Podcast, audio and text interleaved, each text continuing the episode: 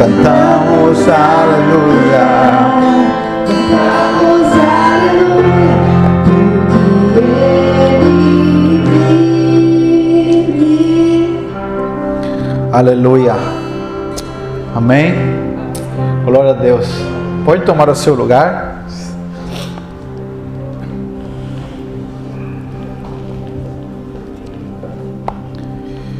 Vamos para a palavra nessa manhã. Deus tem uma palavra para nós. Amém.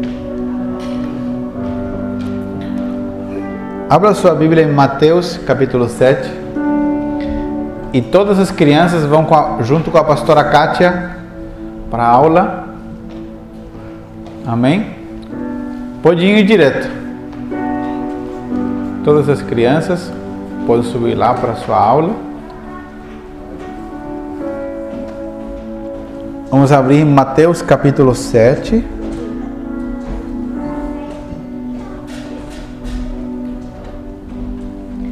Versículo 24.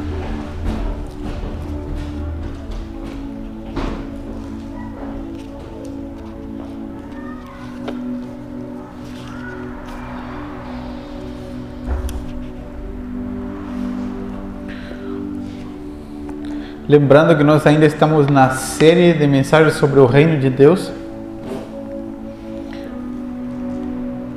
Vamos ler Mateus 7, 24.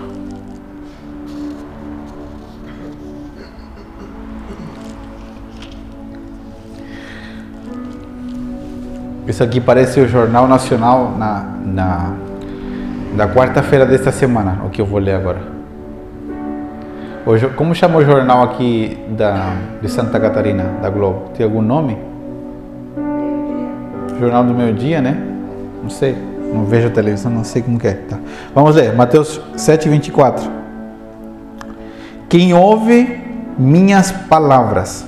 Esse é Jesus que está ensinando, ok? E ele vai dar, como sempre, uma ilustração. Diz assim: Quem ouve as minhas palavras e as pratica é tão sábio como a pessoa que constrói sua casa sobre uma rocha firme.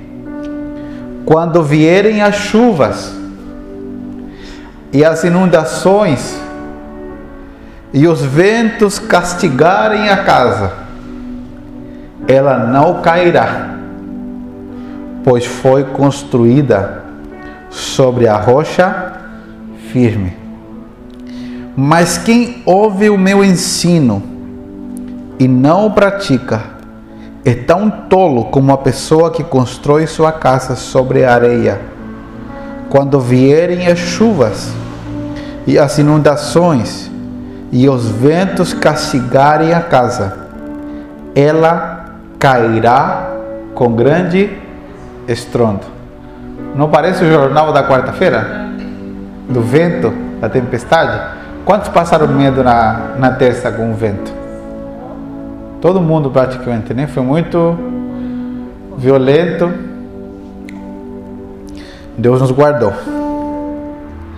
Literalmente. Agora vamos abrir a Bíblia em outro lugar. Vai falar a mesma história, só, que, só que desde uma perspectiva um pouco diferente. Vamos abrir Lucas, capítulo 6, dois livros para frente. Lucas, capítulo 6.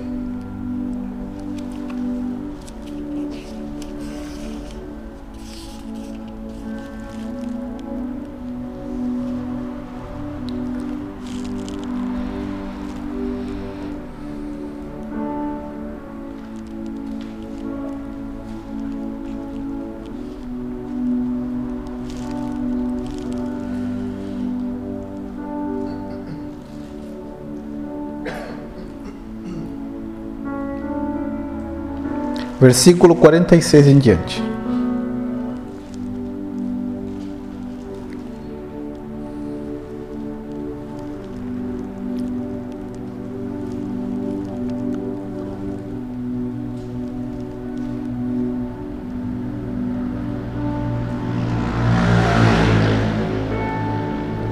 Encontraram? Por que vocês me chamam Senhor, Senhor e não fazem aquilo que eu digo? Eu lhes mostrarei como é alguém que vem a mim, ouve as minhas palavras e as pratica. Ele é como a pessoa que está construindo uma casa e que cava fundo ou cava muito profundo e coloca os alicerces em rocha firme. Quando a água das enchentes sobe e bate contra essa casa, ela permanece firme, pois foi bem construída. Mas quem ouve e não obedece é como a pessoa que constrói uma casa sobre o chão, sem alicerces. Quando a água bater nessa casa, ela cairá, deixando uma pilha de ruínas. Amém? O que, que isso tem a ver com a mensagem sobre o reino de Deus? Hoje nós vamos entender. Quantos lembram que eu ensinei aqui que o reino de Deus é a esfera de, do governo de Deus? Lembram? Que o reino de Deus é um, é um governo, só que não é visível, ele é invisível. Ou, por exemplo, o, os países, eles têm escritórios, eles têm um palácio de governo. Como chama o palácio de governo do Brasil? Não, lá em Brasília. O Plan, não é o Planalto? Não tem a casa onde o presidente fica? Não é o palácio do governo? Então, cada país tem um, um local físico onde está estabelecida as pessoas que governam sobre esse país. Em cada estado tem o prédio onde fica o governador, né? em cada cidade tem a prefeitura, né? que é o, o local onde a gente reconhece o governo. O reino de Deus não tem locais físicos. A gente, a gente pode perguntar onde são os escritórios de Deus? Deus não tem escritório. Que ele não cabe no escritório, ele é muito grande. Amém? Ele é espírito, mas ele é maior do que tudo. Então ele não tem um local físico onde ficar. Só que o reino de Deus é uma estrutura, um, um governo. E o reino de Deus tem um fundamento. E esse fundamento é uma pessoa. Nós, como seres humanos, não podíamos conhecer a Deus, era impossível, não estava ao alcance da nossa mente humana. O que Deus fez para que o homem pudesse conhecer a Deus?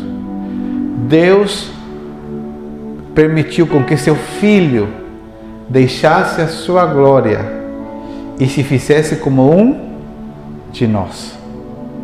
Foi nesse momento que Jesus apareceu no mundo, na história. Jesus, que era Deus, se transformou como um de nós e se transformou no Cristo, no ungido, naquele que veio para vencer o poder de Satanás. Amém?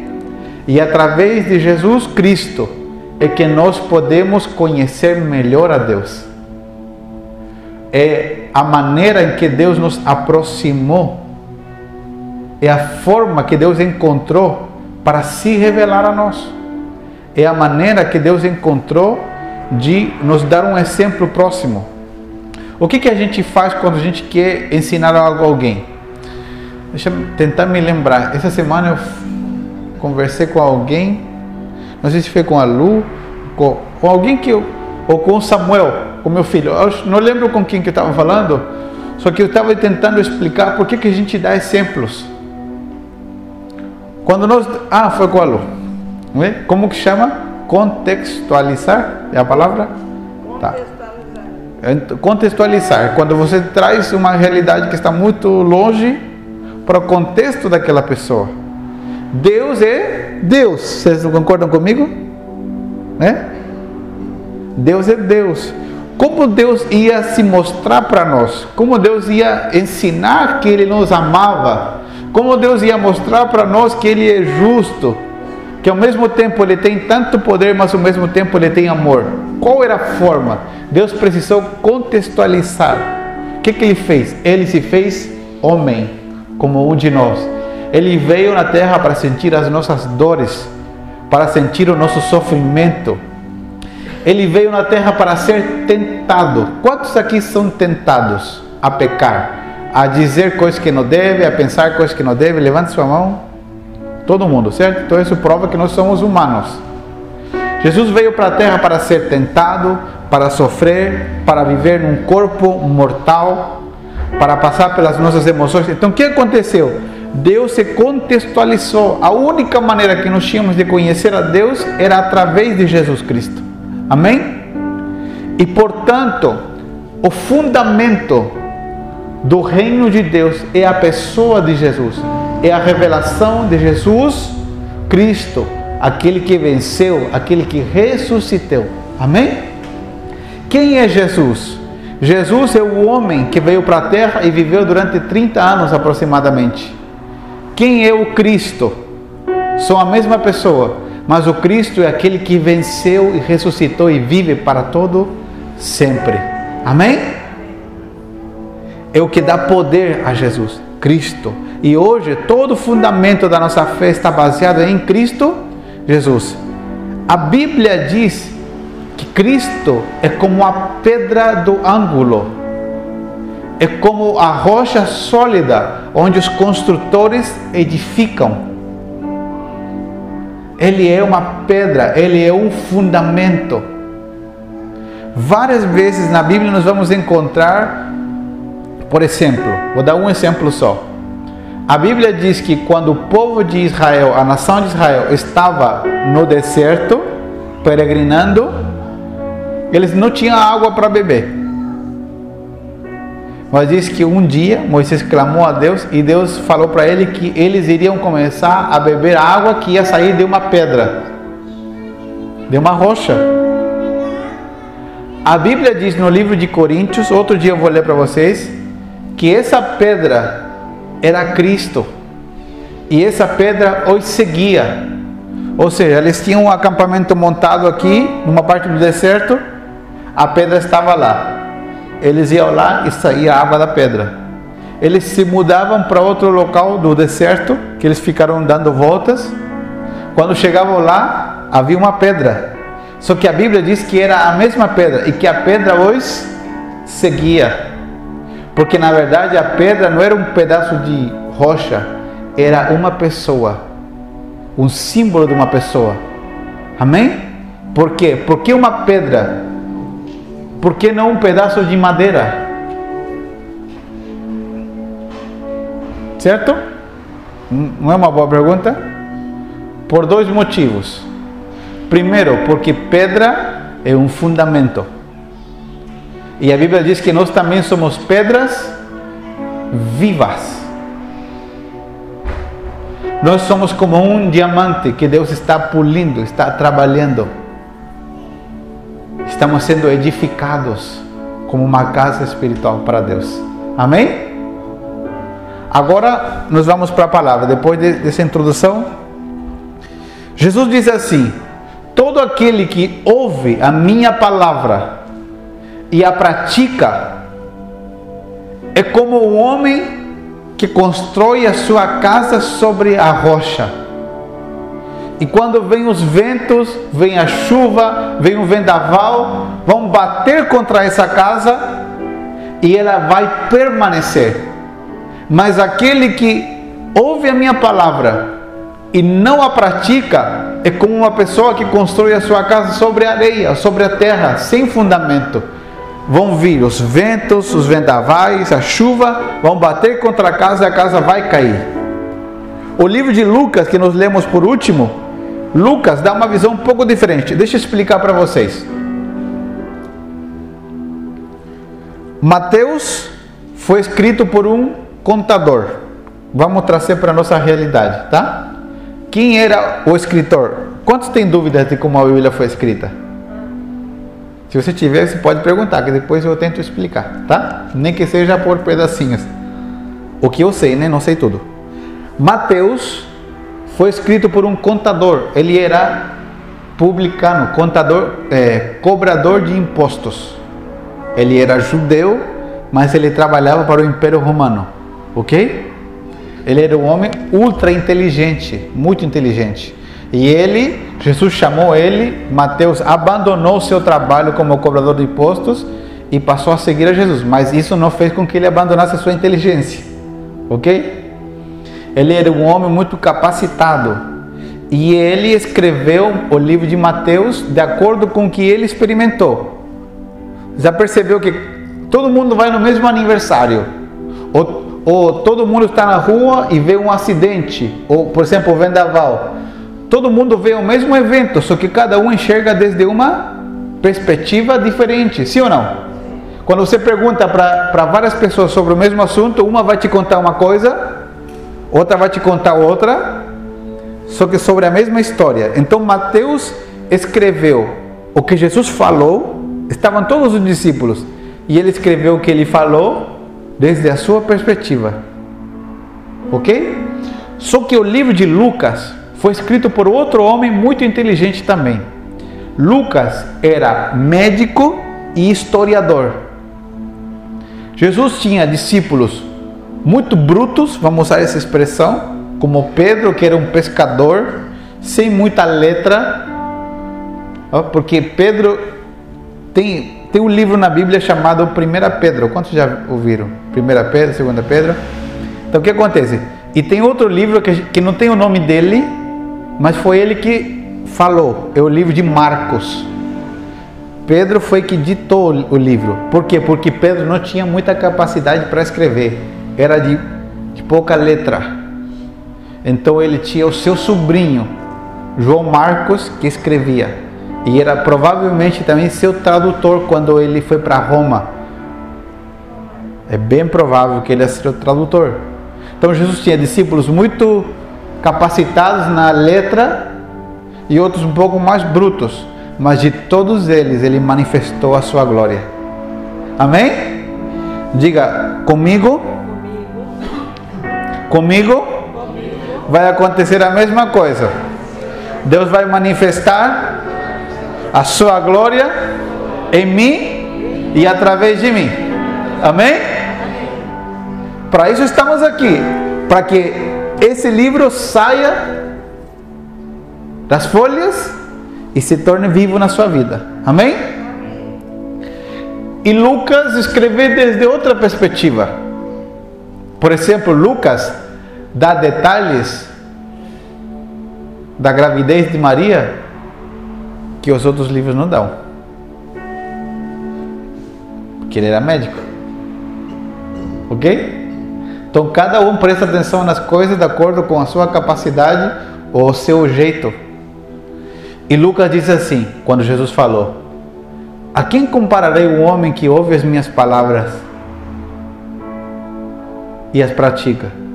Lucas fala um pouco diferente. O compararei a um homem que cava profundamente e constrói a sua casa sobre a rocha.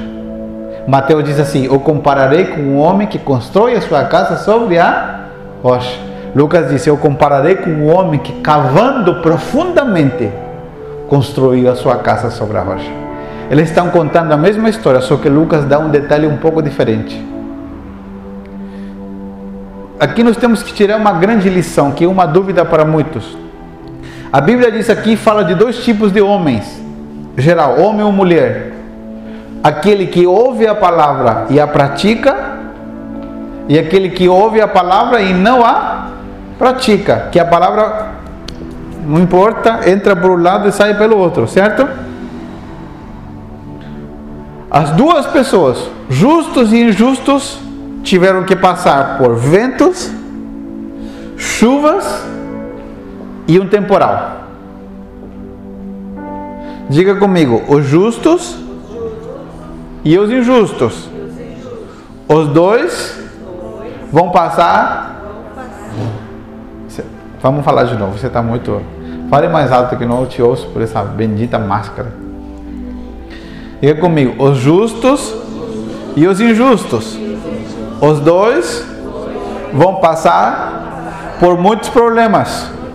A diferença é como eles vão terminar depois do problema.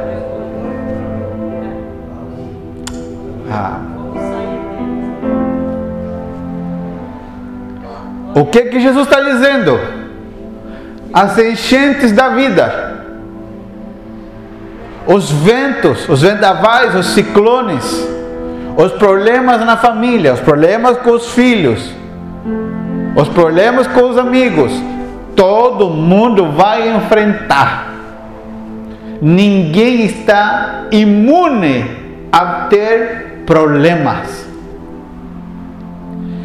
Jesus dizendo, mas tem uma grande diferença em no final de cada um que enfrenta um problema.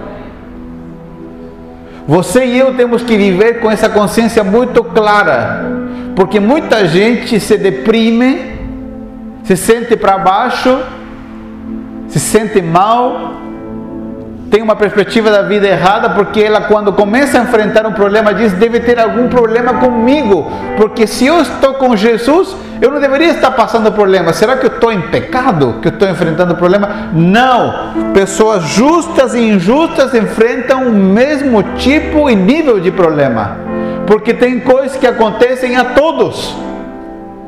Qual é a grande diferença? é o final do problema para aqueles que estão em justiça e para aqueles que vivem em justiça. Por quê? Aleluia. Porque para aquele que está construindo sua vida em Cristo, quem vai entrar contigo no problema é o próprio Deus. Quem vai passar tomado do teu braço pela chuva, pelos ventos é o próprio Deus. Deus não está por fora te olhando no problema, Ele está contigo no problema.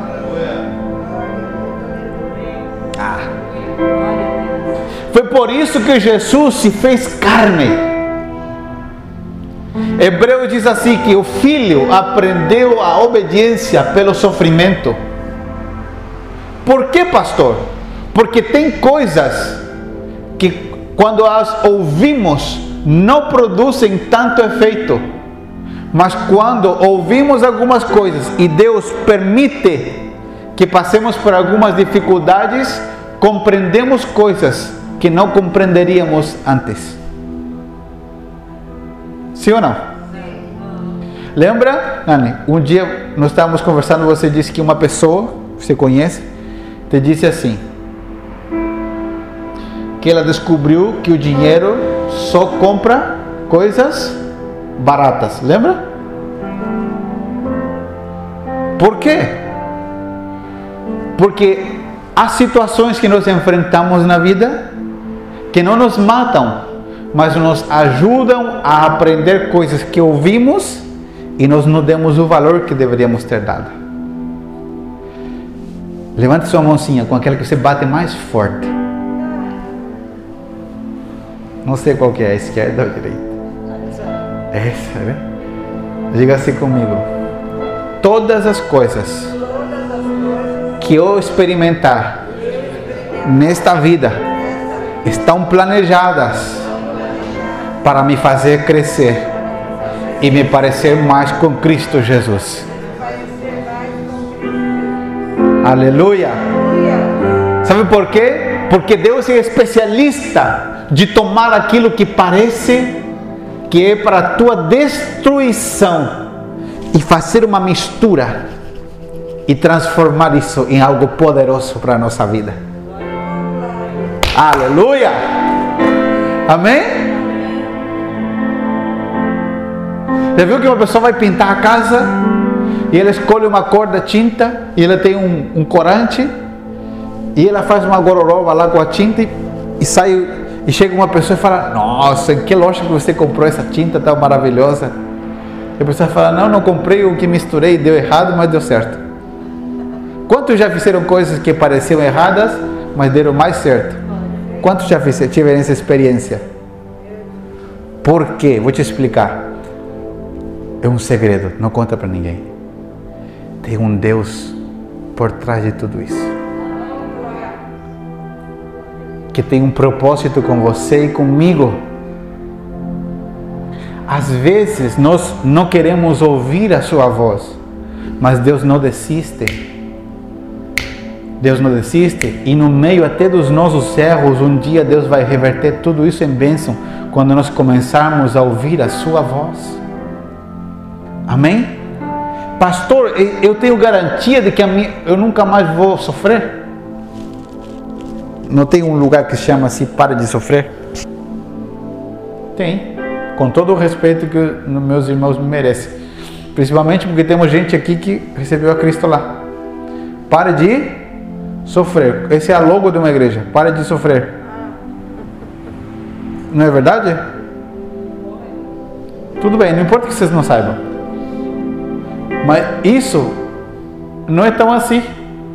Por quê? Porque todos nós ainda vamos passar muitas dificuldades nesse mundo. Problemas. Você concorda comigo em que nós somos enganados pelas nossas emoções muitas vezes? Que a gente está enfrentando alguma dificuldade, a gente fala assim, mas o que, que tem de errado? Sim ou não? Quem, ou sou somente eu passei por isso? Quem já passou por isso? A gente não passa? A gente fala assim, mas o que, que eu fiz errado? Onde que eu.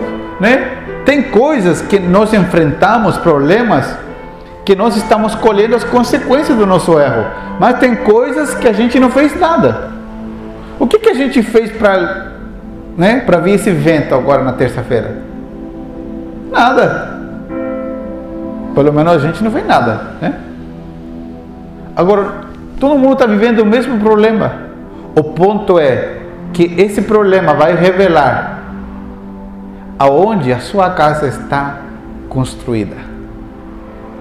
Se está construída ou está sendo construída na rocha, que é Cristo Jesus, ou está sendo edificada na areia?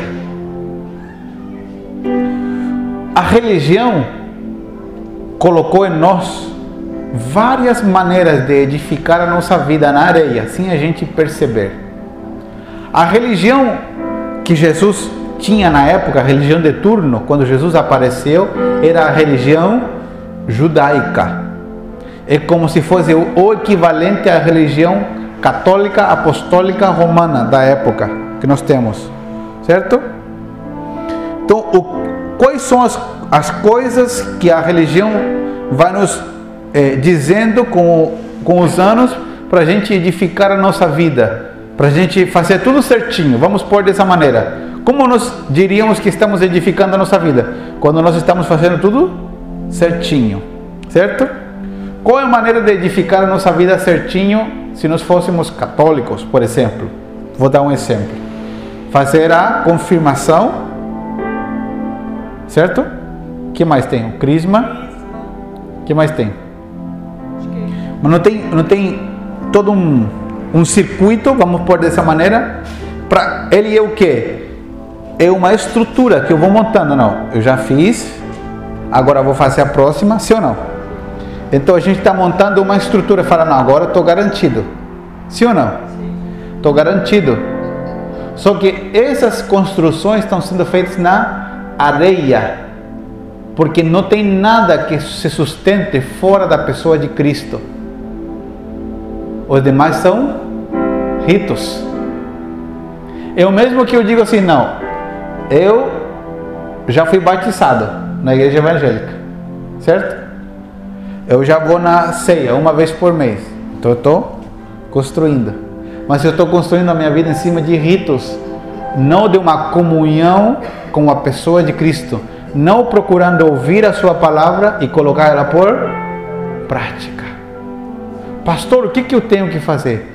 Cada semana que você ouve uma palavra, você tem que pedir a Deus, Senhor, como eu posso colocar em prática aquilo que eu aprendi. Quantos já passaram mal de tanto comer? Fala sério para mim, fala a verdade.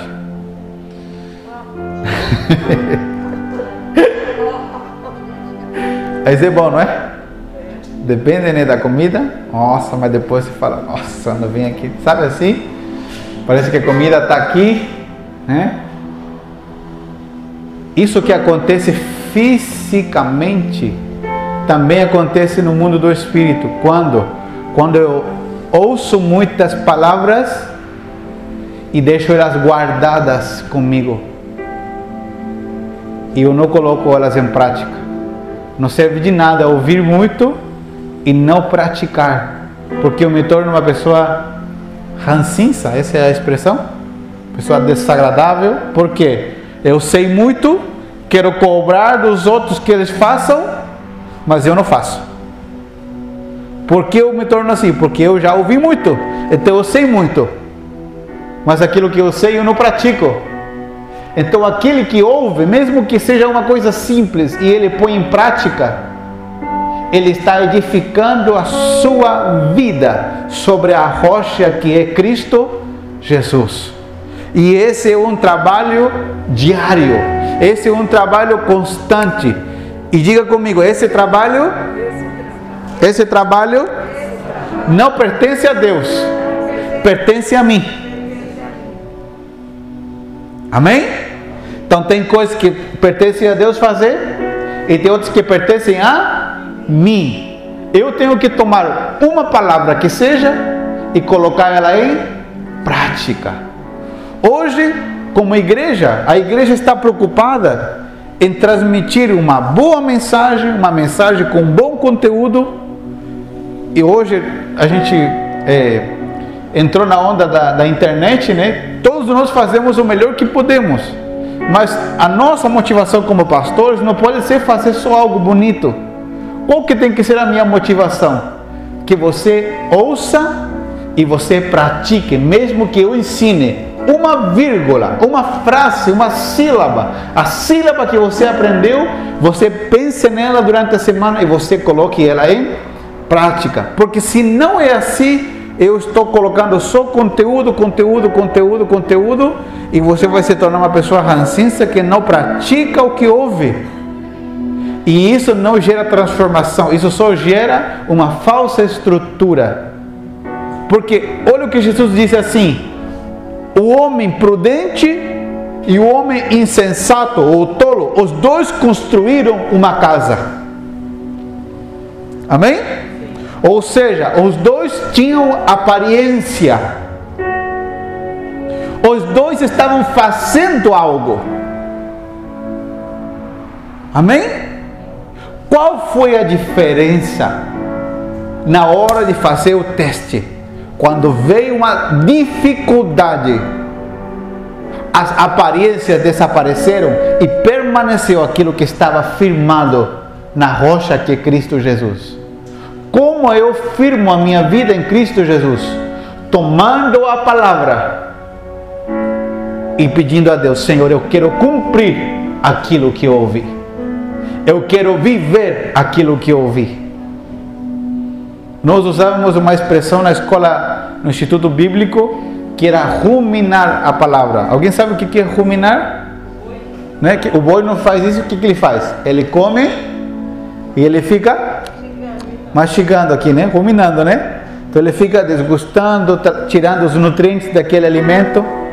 Então por isso que nós, o que eu ensino hoje, eu vou falar de novo na quinta.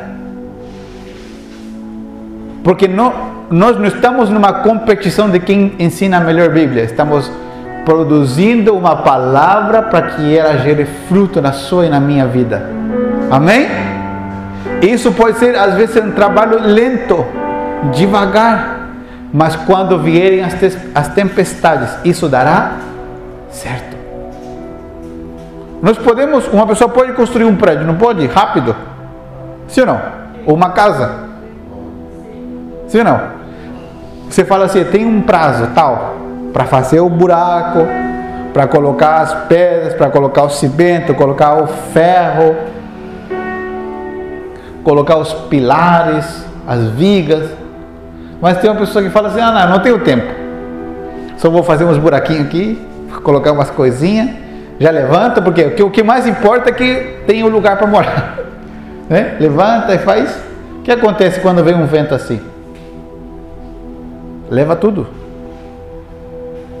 Ah, nunca vai ventar. Todo mundo fala assim: nunca, isso não vai acontecer comigo. E quando acontece? O mesmo acontece na nossa vida interior, na vida do Espírito que Deus está construindo em nós. Você é um projeto em construção. Amém? Deus está edificando o lugar, preparando o lugar onde a cada dia Deus está depositando do seu poder, da sua graça, da sua abundância dentro de nós. E essa construção está gerando transformação. Amém? Uma nova edificação. Problemas todos nós temos. Diferentes, maiores ou menores. Às vezes você percebe ele de acordo com o teu nível emocional. Mas todos nós vamos enfrentar. Mas qual é meu trabalho? Cavar profundamente e edificar a minha vida em Cristo Jesus. Porque eu tenho uma garantia que quando as dificuldades vierem sobre mim, eu vou permanecer. Porque Jesus falou isso? Os judeus também tinham estruturas religiosas. Um judeu, um menino, com 12 anos, ele tinha que saber todos os primeiros cinco livros da Bíblia. Vou te explicar uma coisa aqui. Ó.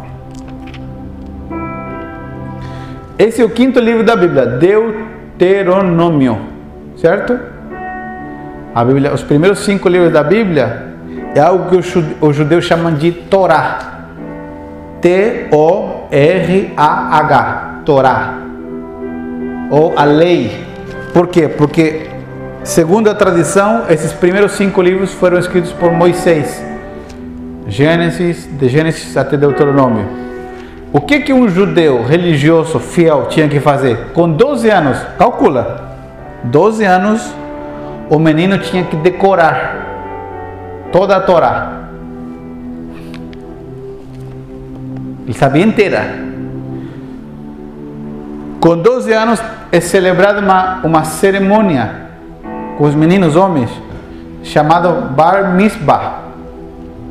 É uma cerimônia como da iniciação para a vida adulta. A vida adulta? Sim. Não a vida madura, mas a vida adulta. Onde o menino já podia, já era um, um esperto na lei, podia começar a trabalhar. É como se fosse uma primeira comunhão, uma coisa parecida. Não é igual, mas é bem parecido. Então, um judeu, ele crescia e falava: Não, eu já estudei, eu já fiz o Bar Mitzvah, eu já estou vivendo a minha vida, está tudo certo. E Jesus disse: Não, não, não, não é pelos ritos que você faz, não é por quanto você sabe. Jesus diz assim: Quem ouve minha palavra e a pratica, esse é o que está construindo certo. Não somente aquele que ouve ou aquele que fez A, B ou C. Amém? Então, por isso, cada vez que eu me deparo com o ensino da palavra de Deus, eu tenho que ouvir ele com atenção. E se uma coisa me chamou a atenção, eu orar a Deus e dizer: Deus, eu quero praticar aquilo que eu ouvi. Porque o único que nos dá a garantia de viver de uma forma extraordinária na terra é ouvirmos a palavra e colocar ela em prática. Porque lembrem-se que eu falei, o reino de Deus, ele veio para a terra para manifestar violência. Lembra? Quantos lembram? Não uma violência física, mas uma violência espiritual. E há uma batalha que nós às vezes não olhamos fisicamente, mas quantos conseguem perceber que há uma batalha no mundo invisível acontecendo? Você não sente? Um, parece que tem um negócio assim. Sabe quando você vai abrir uma porta de casa ou de algum armário e ela está batendo na madeira? Você, você não sente isso às vezes interiormente? Às vezes você não sente isso vindo para um culto? Ou você vai fazer alguma coisa e começa a dar tudo errado? Sim ou não? Porque tem uma batalha acontecendo. Só que tem uma chave. Essa não é uma guerra, é uma batalha. A guerra já foi vencida por Cristo Jesus na cruz. E qual é a nossa batalha agora? Entrar e tomar pela fé possessão, posse da nossa vitória. Como nós fazemos isso? Quando nós ouvimos a palavra e colocamos ela em prática. Como vou trazer isso com um exemplo claro? Por exemplo, eu tenho um, um terreno, certo? Ali na frente. Alguém me disse, ah Alejandro, eu, eu vou te dar esse terreno, mas só de, de boca, de palavra. Ele não é meu, não tenho nenhum documento, nenhuma escritura. Mas eu, alguém me disse que é meu. E tem um pessoal ali que invadiu o terreno. E eu quero tirar eles de lá. O que, que eu vou ter que fazer? Começar a gritar, aplicar força, brigar com eles. Por quê? Porque eu não tenho um sustento, eu não tenho uma prova de que esse terreno é meu, eu só tenho uma palavra. Certo? Então eu tenho que fazer um grande esforço. Agora, o que acontece se eu tivesse uma escritura, um documento? Eu chamo uma autoridade policial, eu não preciso brigar com ninguém. Eu chego, mostro meu documento e eles retiram a pessoa. O que, que eu tenho que fazer quando eu cumpro a palavra? Eu não tenho que ficar brigando com o diabo. Se eu estou edificando a minha vida na palavra de Deus, eu tenho um documento assinado da verdade, que a vitória me pertence. Eu digo, eu vou tomar posse. Esse problema vai passar, essa dificuldade vai cessar, as portas vão se abrir. Não porque eu estou brigando com o diabo, mas porque eu tenho um documento assinado de que a vitória me pertence em Cristo Jesus. Amém? Isso acontece quando eu estou edificando a minha vida em Cristo Jesus, na rocha, na palavra. Eu começo a ter certeza da verdade de Deus na minha vida. O diabo não tem medo de pessoas que gritam. Ele não foge com pessoas que gritam, vai embora. Não. Ele teme pessoas que sabem que elas têm uma escritura, uma autoridade conferida por Cristo Jesus na cruz. Quando nós passamos a entender isso? Quando nós edificamos a nossa vida na rocha, ouvindo uma simples palavra e colocando ela em prática. Amém? Um, um dos pastores que eu mais admiro é um pastor espanhol, criado na Alemanha. Ele só voltou para a Espanha depois de adulto. E ele era bandido. Se criou num bairro de imigrantes na Alemanha, onde haviam romanos, espanhóis, franceses, italianos o primeiro presente que os amigos deram para ele foi uma 9mm. Era bandido, bandido. De tudo que vocês possam imaginar. Bandido. Totalmente louco da vida. Assaltavam, roubavam. Começaram a usar droga muito cedo com seus amigos. Vários amigos dele se mataram na frente dele por conta dos efeitos das drogas, droga, álcool, tudo que você possa imaginar. Mas um dia ele estava trabalhando no seu trabalho, ele conheceu um, um colega que era cristão. Eles trabalhavam numa máquina. Sabe aquelas empresas que a pessoa trabalha na mesma máquina o dia inteiro? E ele estava aqui na máquina e tinha um colega cristão na frente, o dia inteiro na mesma máquina. E o colega dele começou a pregar para ele a mesma coisa, o dia inteiro. E ele não aguentava mais. Ele não podia sair da máquina. E ele falou assim: Vamos fazer um acordo. Eu vou na tua bendita igreja, mas você para de falar para mim. Ele concordou e ele foi no domingo na igreja. Lá, no culto, ele teve uma experiência tão profunda com Jesus. Ele entendeu que ele era pecador. Ele teve uma experiência, ele foi salvo. Ele sentiu que Jesus tirou a maldade dele e encheu ele de amor. Ele saiu dali, foi devolver a arma para seus amigos. Ele ganhou uma Bíblia. No lugar onde ele guardava a arma, ele, ele colocou a Bíblia e ele começou a ler as Escrituras e se transformou, depois de anos, num homem tremendo de Deus. Ele tem uma igreja em Madrid gigante, para a realidade da Espanha, é uma igreja gigante. Uma igreja grande no Brasil, uma igreja de 5 mil, 5 mil pessoas. Na Espanha, uma igreja grande, uma igreja de 500 pessoas. Ele tem uma igreja de 3, 4 mil pessoas em Madrid. Homem humilde, simples, só que, onde, por que, que eu falei disso? Quando ele recém estava convertido, ele saiu à noite para ler a Bíblia num parque.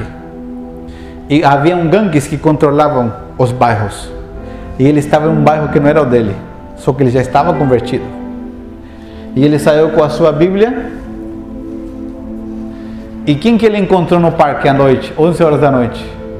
O líder de uma gangue rival, com dois pitbull de batalha saindo para passear da noite. E ele lendo a Bíblia. Ele falou: Ô João, você está aqui no meu bairro? Mas eu ouvi que você está tá meio viajando na maionese, porque aconteceram algumas coisas com você, que você está indo na igreja. E ele falou: Sim, Jesus me salvou. E ele disse que havia um, uma iluminação pública. Havia o lugar onde a luz pegava e o lugar onde estava escuro. E ele disse para esse rapaz: Jesus me tirou das trevas para a luz. Eu só sei isso, que ele me tirou das trevas para a luz. E ele não falaram mais nada. 23 anos depois, esse rapaz ligou para ele, estando na Espanha. João, lembra de mim? Lembro. Falou, o primeiro que eu me surpreendi, disse esse pastor, é que esse homem estava vivo. Ele disse, João, você lembra do que você me disse aquele dia à noite? Quando você ficou na parte escura e depois foi para a parte onde a iluminação estava dando a luz? Você disse, das trevas para a luz. Todos os dias à noite, essa expressão não saía da minha mente quando eu ia dormir. Uma voz me dizia: das trevas para a luz, das trevas para a luz. Procurei uma igreja, me batizei, agora estou indo numa escola teológica, porque eu senti o chamado, eu vou ser pastor de uma igreja. Ah! Que, que é? Uma palavra. Das trevas para a luz. Não precisamos, às vezes nós não vamos tomar todo o conteúdo de uma palavra, mas ouça uma coisa que te ficou dando volta e diga: Senhor, o que, que é isso? Eu quero praticar. Essa pequena palavra pode ser um buraco a mais que você está cavando na edificação da sua vida na rocha. Te dou uma garantia: vão vir os rios, vão vir as tempestades, mas quando as tempestades forem embora, quem está edificando na areia vai ficar lamentando e recolhendo uma pilha de entulho. Quando a tempestade passar, você vai desfrutar da alegria do outro dia após a tempestade. Porque você vai dizer: o vento passou, mas na minha casa não fez nada, a minha vida continua, eu estou em vitória, estou em Cristo Jesus. Amém? Tempestades e problemas para quem edifica a sua vida em ritos, em coisas vazias, trazem destruição, paralisam a sua vida. As tempestades para nós nos fazem voar mais alto.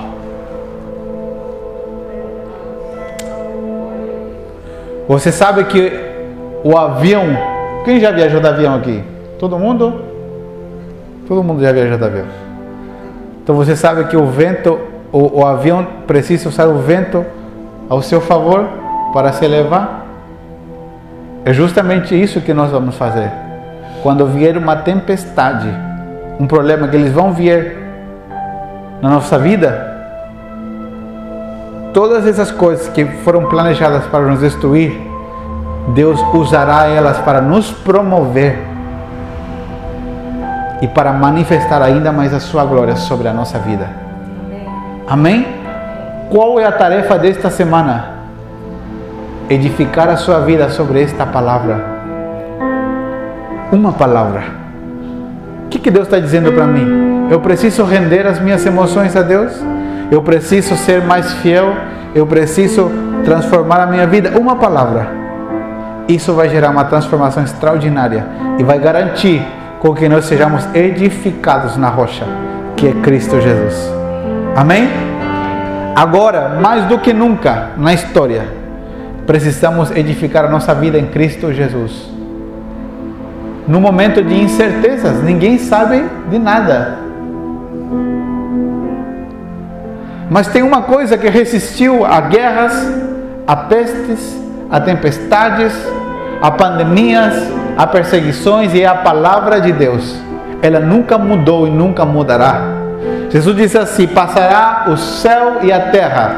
Vai vir o coronavírus, vai vir o porco vírus, sei lá qual vírus vai vir.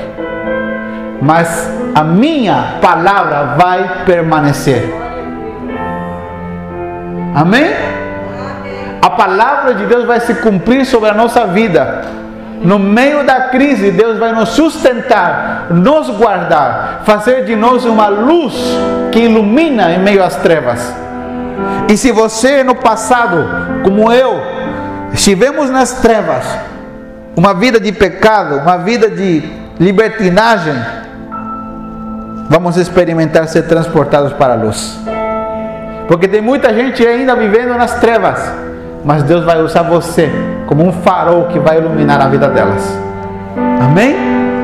Qual é a tarefa desta semana? Tomar a palavra, nem que seja uma frase, e pratique ela. Quando estiver no seu carro, quando você estiver em casa, quando você estiver levantando da cama, pergunte a Deus, seja sincero, Deus, o que, que o Senhor quer de mim nessa semana?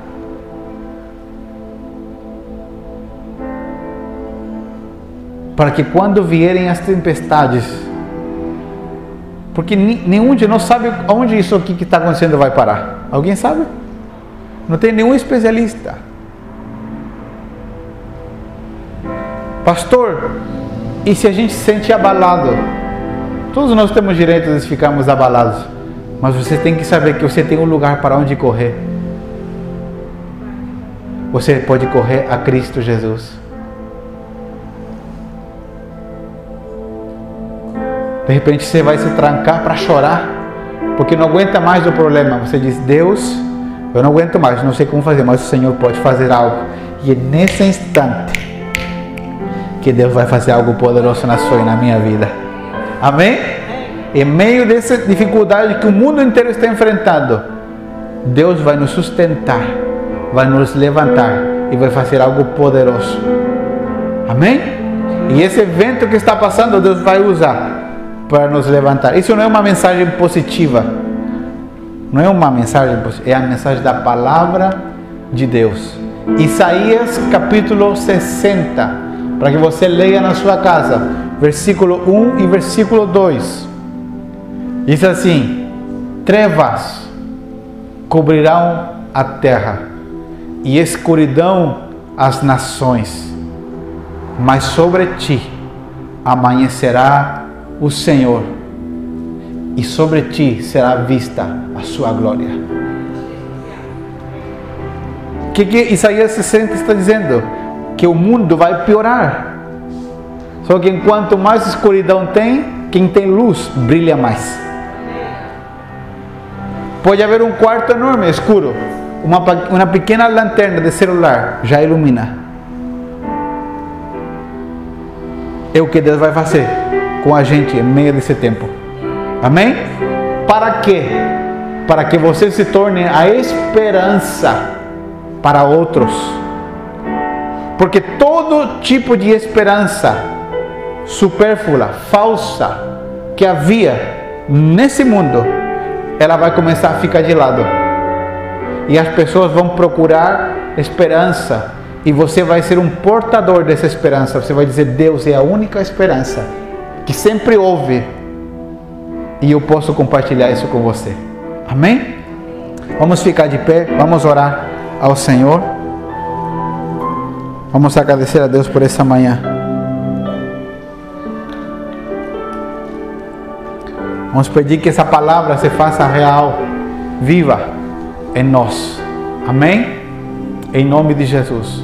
Coloque a mãozinha no seu coração. Quero orar. Pai, no nome de Jesus.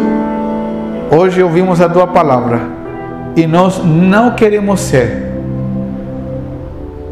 como aquele homem que ouve as tuas palavras e não as pratica. Nós queremos ser como aquele que ouve tua palavra, a pratica, não importa que seja algo pequeno, a pratique e constrói a sua casa sobre a rocha. Porque quando chegarem os ventos, os vendavais, as enchentes, os problemas da vida, nós seremos sustentados pelo teu poder. Espírito de Deus, eu quero pedir que o Senhor ministre de forma particular a cada um dos que está aqui. Cada um deles está enfrentando situações, desafios na vida. Eu quero declarar que a tua palavra vai entrar em ação sobre a vida deles.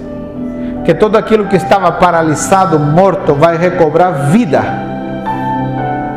E que a edificação da nossa vida em ti será fortalecida, Senhor, pela tua palavra Espírito Santo ministra uma palavra ao coração deles nessa semana, para que eles possam entender e praticar, e que a vida deles seja completamente transformada pelo poder que há em Ti, em nome de Jesus. Amém? Amém.